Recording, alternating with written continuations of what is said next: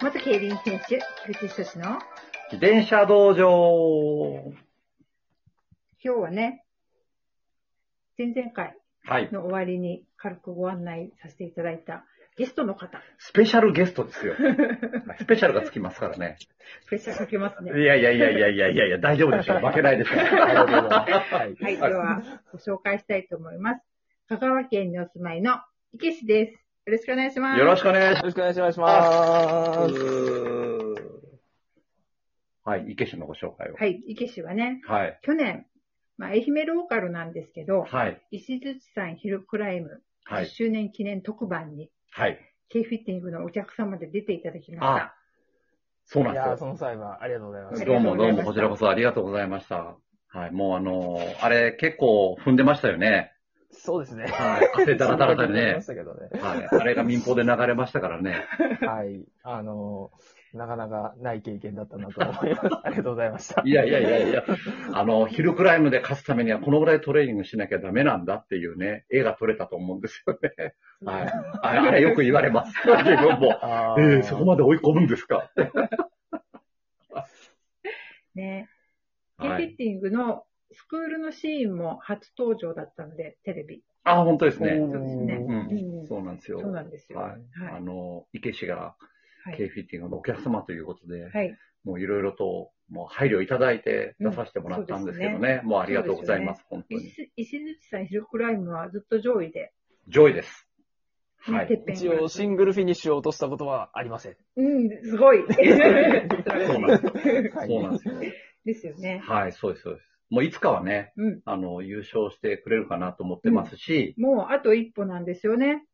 そう、そう、そうです、そうなんですよね。そうなんですよ。果てしなく遠い一歩ですけどね。うん。もういやいあやいやと、もうね、もう、あと一個しかないですから。いやいやいや、もうねはい。もうあの、普段の力がそのまま出たら、うんダントツでぶっちぎりで優勝なんですねよね。え、絶対勝てるってね、いつも言ってるのにそうね。そうそうそう。うん。そうなんですよねそ。はい、楽しみにしてます。という圧倒的なプレッシャーを感じつつはい。いや、大丈夫です。そんなんで負けないですから、池氏は。ありがとうございます。でも、あれですよね、今日はそういったメンタル面にも関係するあ、そうそうおそうそう話をっそうそていうことですよね。そうですう。ね。うん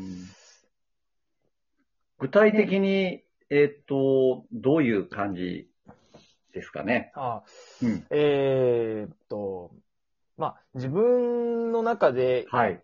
あの、自己ベストを更新していくっていうのが、まあ、一つ走りのモチベーションになってる人多いと思うんですけれども、はい。まあ、それでもやっぱり、あの、ストラバとか、ズイフトとか、あの、ツイッターなりの SNS を介して、はい。あの、どこそこ何分で走りました、みたいな投稿をよく目にする機会もみんな多いと思うんですうんけれども、確かに。まあ、そういう投稿、まあ、自分より圧倒的に速いタイムとか、うん。まあ、これは無理だなっていうようなタイムでもちょくちょく、まあ、見かけるんですけれども、はい。まあ、じゃあ、自分がそんなタイム出せないから、そんな、なんですかね、うんもう、ダメなのかって言ったら、まあ、そういうわけでもないし、うんでも一番以外、一番になれるのはどうしても、レースで勝てるのは一人だけなので、はい。まあ、そこに価値を目指、見出そうとみんな頑張ってるわけですけれども、うん。まあ、その目標を達成できる人っていうのはもう本当に本当にごくごくごく一握りの人たちだけなわけですよね。うん、うん、確かに。まあ、そういう中、世界の中、まあ、勝負の世界っていうのはそういうもんなんだと思うんですけれども、うん。まあ、そんな中でも、あの自分を見失わずに、自分の中で自転車、自分の中の自転車乗りとしてのキャリアというか、はい。あの、スキルをどんどん積んでいって、うんまあ、いつかは何かしら大きなこ舞台ので、あの、活躍できる可能性が巡ってきたときに、うん。それが、花、その才能を、才能というか今まで積み上げてきた努力を発揮することができたらな、なんて思ってるんですけれども。なるほど。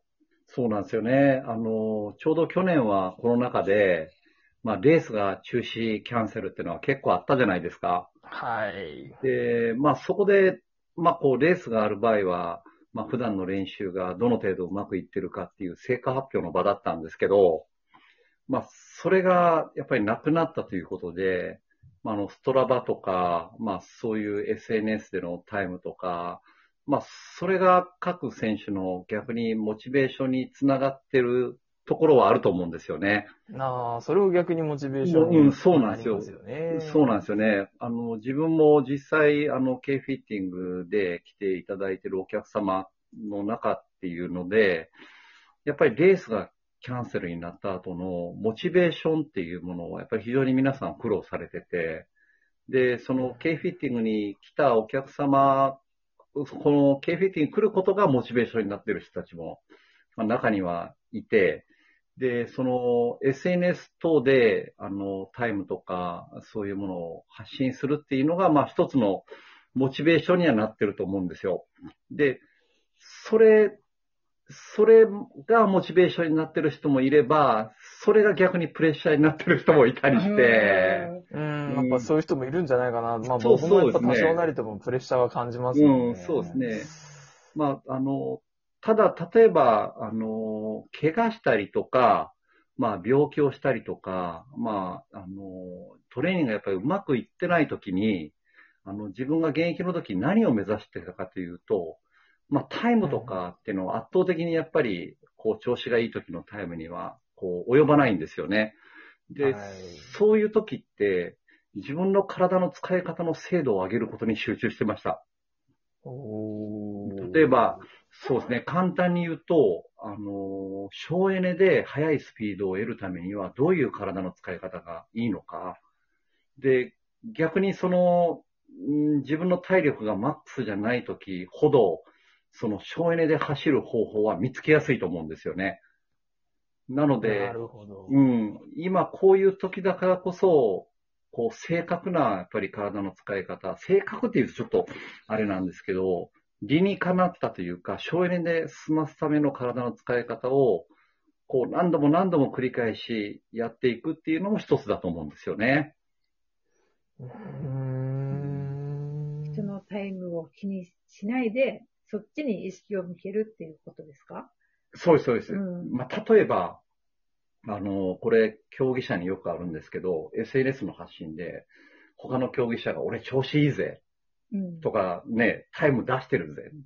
で実際にその人が強いかっていうと、実際のレースの現場になったらなんだっていうのは結構あって。逆に、あの、もう SNS を見るなって言います、そういう時。あレース前に。。はい。もう自分のやってきたことをもう信じてくれっていう言い方を、あの、指導ではよく使ってて、で、その結局自分がやってきたことが信用できないと SNS 見ちゃうんですよね。うーん。ちょっと比べて比べちゃうんで。ううんん、そうそうそう。自分はもうこれで、結局、今の現状、自分が精一杯やってることなんでっていうことで、自分を信じれば、まあ、それがレースの結果で、よし悪しでも、次のレースにつながっていくんですよ。こう、修正をかけていながら。うん。うん。だから、まあ、こう自分がアドバイスするとしたら、そういう SNS の発信に惑わされず、まあ、自分が思ってる方に、こう、貫いていく方が、意外とこう、広がりやすいかな、今後が。うん。うん気になる。ぶれない。そうそうそうそうそうそうそう。その、次への、うん。休止、まあ、その、今回その失敗を糧に、そうです、進みやすくなるっていうことですかね。そうそう仮にまあ、結果が出なかったとしても。そうです、そうです、そうです。だから、うんまあ、あの、池氏も多分レースをこう走るたびに、こう、次はこういう課題があるっていうのが多分あったと思うんですよ。はい。それをまたこう、改善というか、どうしようかっていうことを繰り返しながら、おそらく今現在に至って精度を上げてきている状態かなというふうには思うんですけどね。うんなかなか見ダンシングの精度はちょっとずつ上がってきております。えそれはいいことですよ。うん。見ないようにするっていうのが。うん、そうですね。うん、うん、うん、そうですね、そうですうね。ん逆に外に SNS で、なんだろうな、俺調子いいぜって発信するっていうのは、一つの戦略でもあると思うんですよ。おー。うん、戦略でもあるんですけど、もう、それに惑わされないっていうことが一番大事かなと思います。惑わされてる時点で戦略にはまってるっていうことにもなる、なる、なる、なる。と思ったら、はい、はい、はい。はい惑わされない。うん、と思いますね。なるほど。はい。まあ、結論からしてみればう、ん。もう、自分のやってきたことに集中する。要はその集中がそがれるっていうのがもう良くない状態っていうことですよね。そうです、そうです、そうです。迷いが生じてるんで。うんうんうんうんうん。だから、まあ、そのね、えっ、と、自分がやってきたことを、まあ、やってきたことがいい悪いっていうのは多分あると思うんですけど、結果自分、あの、競輪選手でプロ30年やってきたんですけど、8割方失敗してるんですよ、トレーニング方法。はい。結構失敗。結構失敗してます。本当に失敗してます。えーもうそこからやっぱりどうやってこう成功に向かっていくかっていうのが結構大変な作業だったし、メンタルも厳しいですよね、そういう時って。そうですね。で、それが続けられるかどうかが強くなる秘訣かなと思います。特にそのタイムが伸び悩んでるなっていう時のはい。考え方と、モチベーションの保ち方と。そうそうそうそうそうそうそうそう。池氏はできてると思うんですけどね。どうですかね。はい。まあそういうのにちょっと不安を覚えているので、今こうやって、おお悩み相談みたいになってますけど、いや、けど、いつも楽しそうに自転車乗ってますよ。見てると。まあ楽しいですね、本当うんに。今日もリーダーに、リーダーうどんさん、TDK さんとか、名 前手に絞られてきましたので、まあお互い絞り合ってきましたね。いいメンバーですよね。そうですね。ねまあ足も揃ってますし、うん。ちゃんとかけるところでかけていくしっていうねえ。ねえ。で、いい感じにお時間あ、なんで、本当はあっという間ですね。一回ここで、ではい、はい。はい。行きたいと思います、第1回目は。そうですね。ここはいで終了です。はい。はいじゃあ次回に続く